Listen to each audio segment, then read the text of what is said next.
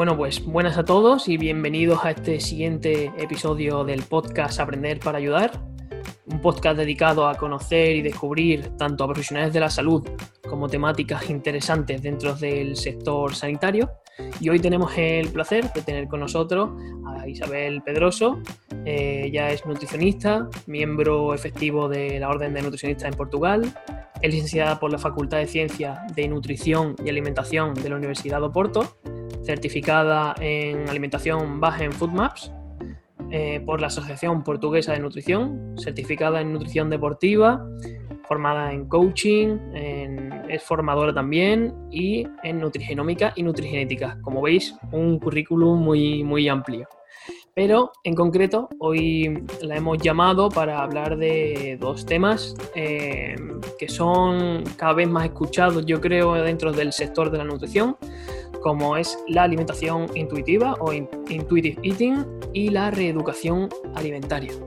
Así que, antes de nada, eh, te quiero dar la bienvenida, Isabel, a, este podcast.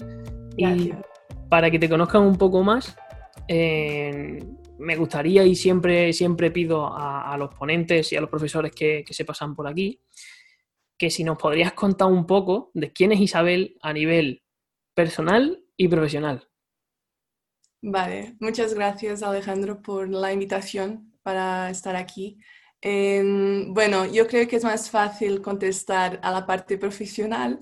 Yo soy nutricionista registrada en Portugal y mm, me he graduado en la Universidad de Oporto, como ya has dicho, y desde entonces que mi trayectoria profesional ha sido muy heterogénea porque empecé mi carrera en nutrición clínica con personas que tenían parálisis eh, cerebral y síndromes raros y trabajé solo con esta población por unos dos años, creo.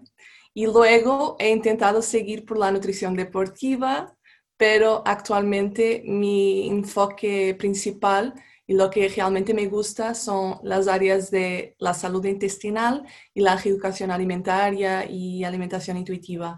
O sea, ayudar a las personas a crear una buena eh, relación con todos los alimentos. Y yo creo que hay profesionales de nutrición eh, en España y Latinoamérica que, mm, que, me conocen de Nutrion, el software de nutrición, em, ya que yo trabajé con ellos por unos tres años y fui la responsable del crecimiento de Nutrion en el mercado español y, pero ahora ya no trabajo a tiempo completo con ellos y estoy más enfocada en mi proyecto como profesional autónoma en nutrición clínica. Y bueno, a nivel personal, que es más difícil responder a esta pregunta, em, me apasionan los libros sobre desarrollo personal, sobre productividad, de motivación y también meditación. Y la verdad es que solo tengo un gran objetivo, que es cada año tengo que tener tiempo exclusivo para mí, que es tiempo para viajar, para bailar y para meditar, nada más. Bueno, yo creo que eso también engloba un poco a la salud, de forma un poco menos, menos directa a, a, la nutrición, pero sí que, sí que, bueno, que el desarrollo personal es importante en este caso en, los profesionales para que puedan dar lo mejor de sí hacia afuera y para que puedan ayudar al mayor número de personas o al número de personas que sea, pero de una calidad máxima. Exactamente. En otro, otro aspecto que me gusta siempre eh, comentarles a los profesores eh, es qué ha pasado desde, desde, Isabel pequeña, Isabel del colegio, qué ha pasado para que hayas cogido o, te haya entrado esa curiosidad por eh, estudiar nutrición, por dedicarte a la nutrición y no a otro, a otro sector. Vale. Bueno, eh, la verdad es que yo siempre supe que quería una profesión en el campo de, de la salud y mm, eh, estudié para poder entrar en medicina. Pero como no pude ingresar, elegí nutrición porque sabía que me, que me gustaría. Y como yo era una bailarina eh, por 15 años y también me volví vegetariana bastante temprano. Entonces, desde temprana edad que tuve que preocuparme por cuestiones de, de nutrición y de imagen corporal. Entonces, lo que hacía era investigar muchísimo, pequeñita, sobre nutrición y contactaba a profesionales por correo electrónico para responder a mis dudas. La mayoría no me, no me respondía, la verdad, la verdad es esa.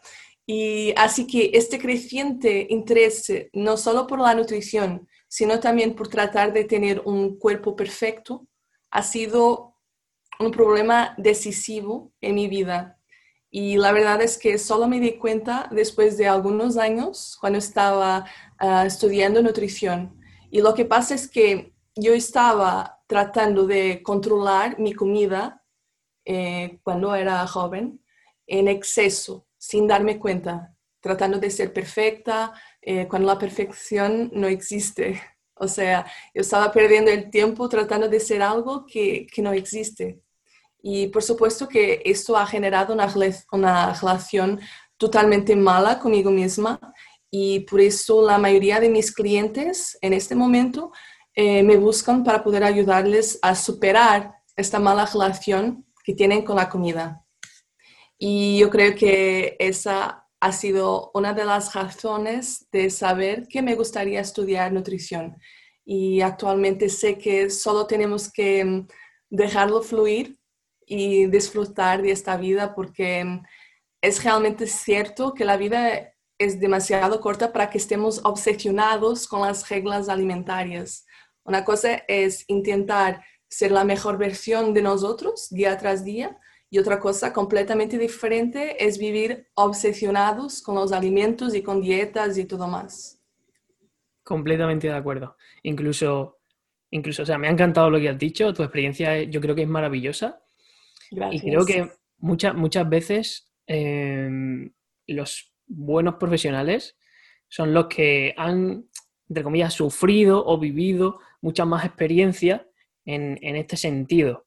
Yo, por ejemplo, también me pasa tengo a bastantes pacientes que son, son atletas dentro del, atletismo, no, otras modalidades, y, agradecen el trato que les doy porque yo he competido en atletismo y yo sé lo que se sufre entrenando, sé eh, cómo son los tipos de entrenamiento, eh, las cargas dentro de la temporada y creo que, eh, cuando has contado esta historia lo he extrapolado a mi caso y creo que es esencial, es decir, sin duda, aunque yo me forme aunque tú te formes en, nutrición deportiva y yo me forme en trastorno de conducta alimentaria, por ejemplo, obviamente tú vas a dar un mejor servicio eh, porque lo entiendes desde dentro y, creo que eso es eh, un plus que, no se estudia, ¿sabes? que, como que se vive.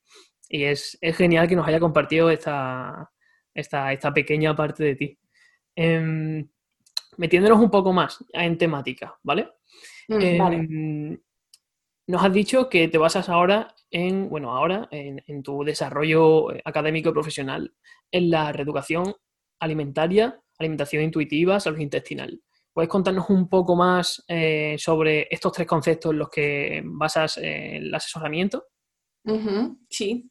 Bueno, resumidamente, la educación alimentaria consiste en cambiar hábitos, pero también comportamientos en relación con la alimentación y también con el estilo de vida. O sea, es basar la dieta en alimentos reales, mínimo de ultraprocesados, y lograr objetivos con pequeños pasos, pequeñas metas, en lugar de intentar cambiar todo a la vez. Y dado que estamos tratando em, de cambiar los hábitos a largo plazo y no solo a corto plazo, también abordamos, yo abordo en mi, en mi consulta, eh, mucho sobre el estilo de vida, desde la actividad física hasta la salud mental. Todo eso es importante para la educación alimentaria. Por otro lado, la alimentación intuitiva es, eh, bueno, se centra en escuchar más a nuestro cuerpo. Yo suelo eh, relacionar mucho la educación alimentaria y la alimentación intuitiva en la misma consulta.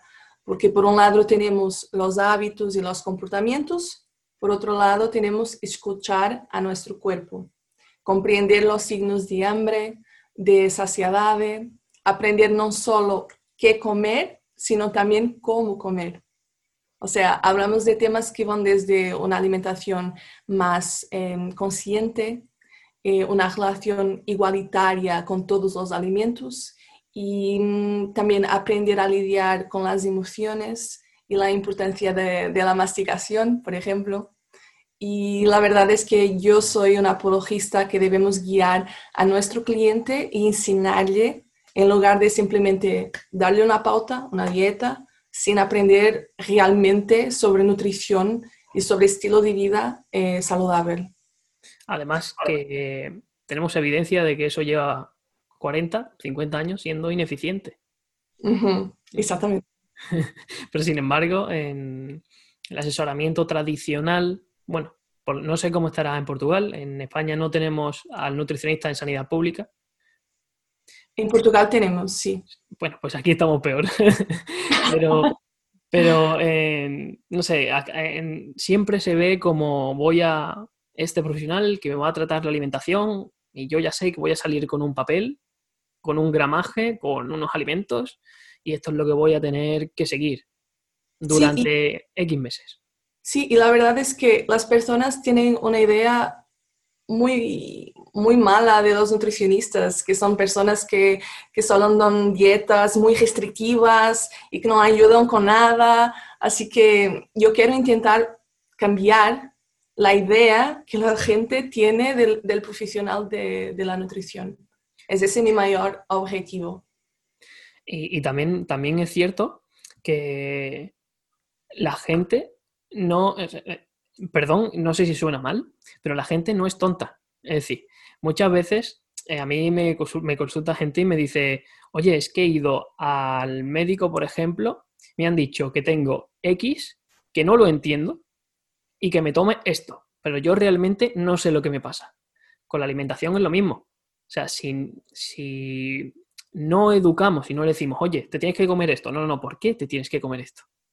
¿Por, qué crees que es óptimo que te alimentes de esta forma? Cuando se lo explicas, o las personas son conscientes, o bajo mi experiencia así es, cuando son conscientes de por qué hacen las cosas, em, pecan mucho menos inconscientemente. Y yo creo que, es una de, las claves y hasta, y hasta donde debe de bascular la, la nutrición aunque sigue bastante implantado el tema de, las dietas.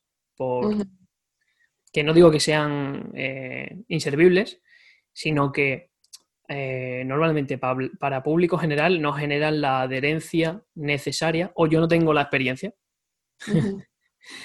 Em, ¿Y en relación a la salud intestinal? Bueno, eh, la salud intestinal es un área que a mí me fascina porque cada día hay nuevos y nuevos descubrimientos. O sea, no es blanco y negro como mucha gente piensa. Y saber que, que la salud intestinal está íntimamente relacionada con la salud mental es revelador. Entonces, el brain-gut axis, el eje cerebro-intestino que une esto todo, yo creo que es fenomenal saber eso. Y mm, yo soy certificada por la Asociación Portuguesa de Nutrición en The Low FODMAP Diet, la alimentación baja en FODMAP. Y fue a partir de ahí que comencé a investigar más y más sobre el tema.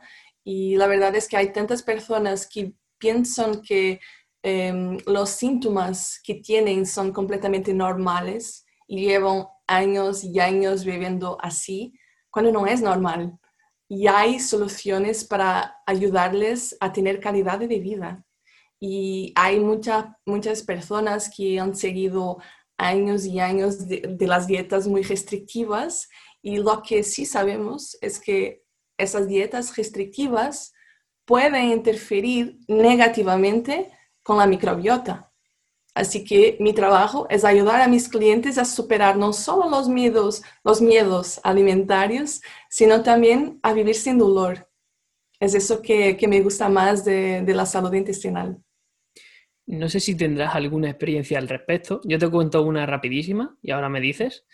Pero a mí un, compañero, ahora también paciente o cliente, como se le quiera llamar, eh, me dijo con estas palabras, Alejandro, llevo años corriendo con un dolor de barriga. Y dice, yo ya había interiorizado que era normal.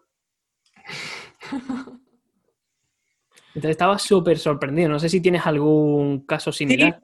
Muchísimos, muchísimos. Todos los días tengo personas, todos los días no, bueno, todas las semanas tengo personas que creen que sufrir de dolor eh, o, mm, em, yo no sé el, nombre en español. ¿Gases? Yo voy a decir obstipación. Sí, ¿no? Eh, Constipación. Hinchazón, hinchazón abdominal. Sí, Exactamente, exactamente eso. Que es normal y que viven hace años así y que creen que es normal. Y ahora, ahora estoy, están viviendo la vida, la verdadera vida. Es que, claro, imagina el impacto psicológico que tiene que ser a diario, eh, que tu cuerpo te esté enviando señales de dolor porque algo no está bien y que tú no logres a interpretar que haya que cambiar nada. Eso es a nivel mental, es un, martillo a diario pegando. Y la siguiente pregunta que te quería hacer es eh, que me comentases, cuéntame alguna experiencia que te haya dejado marcada en todo este tiempo que llevas asesorando a, pacientes. Una experiencia. Bueno, ah, hay una cliente que, que estuve conmigo por un año completo y ella tenía una, una mm, enfermedad oncológica y mm, muy, bueno, era muy joven y mm, lo que pasa es que los médicos decían que ella no podría volver a tener el cuerpo que tenía antes de, de las cirugías y de, de la enfermedad y todo más. Y esa era la motivación de mi cliente. Eh, los médicos decían, tú no puedes volver a hacer la persona que eras antes. Entonces ella luchaba día tras día, día tras día para cambiar esta situación. Y mm, por un año completo era la persona, era la cliente que yo tenía que tenía más resultados. Y yo creo que la fuerza que, mm, que ella tenía era, es que no tengo palabras para, para describir, ¿me entiendes? Sí, a mí también me ha pasado muchas veces que las personas acuden a ti para que las ayudes y ellas te ayudan a ti sin saberlo. Muchísimo, sí. Y es, Totalmente de acuerdo es genial porque ahí, o sea, es que esto es un contacto humano. Yo muchas veces digo que el aprendizaje que yo tengo, casi la mayoría, es de personas, aunque me harto de leer, me harto de escribir, pero lo que se aprende hablando con las personas y escuchando a las personas, por eso me gusta este formato podcast, es también, es también muy, muy, muy grande. Em, la siguiente pregunta es, es un poco compleja. es un poco compleja. Eh, ¿Qué consejo le darías a una persona a la que solamente pudiese cambiar un aspecto de su vida? Y que tú mm. dijese, bueno, pues cambiando esto, a ver, sé que lo demás está regular, pero va a poder dar un pequeño pasito eh, en relación a si cambia otra cosa. Vale, un único consejo. Eh, yo creo que sería algo como agua porque yo no sé cuál es la realidad en España, pero en Portugal la gente tiene una inmensa dificultad para beber agua. De hecho, solo beben cuando tienen sed y esto a menudo puede ser un signo de deshidratación. Y además, ya sea para perder peso, mejorar los síntomas, los síntomas intestinales, reeducación alimentaria, ganar peso, siempre es importante para las funciones vitales de nuestro organismo beber agua. Entonces creo que este sería mi, mejor consejo. Sin duda, la verdad es que no sé cómo será en Portugal, pero en, los restaurantes, bares de España no vas a ver agua en el 80% de las mesas que hayas sentado. Aquí también. y ese es otro, otro tema o sea, entiendo Y yo soy muy partidario de comidas sociales, de que hay comidas que aunque no sean saludables son también beneficiosas a nivel psicológico, pero, pero sí que es verdad que hay una cultura de, de, beber refrescos, eh, cerveza, vino, etcétera, que está excesivamente normalizada, sabiendo que el alcohol es un tóxico. Sí. Y como última pregunta, ¿vale? Antes de. Bueno, penúltima. Em, te quiero preguntar a nivel, a nivel profesional, ¿qué objetivos tienes a, corto, medio y largo plazo? Vale.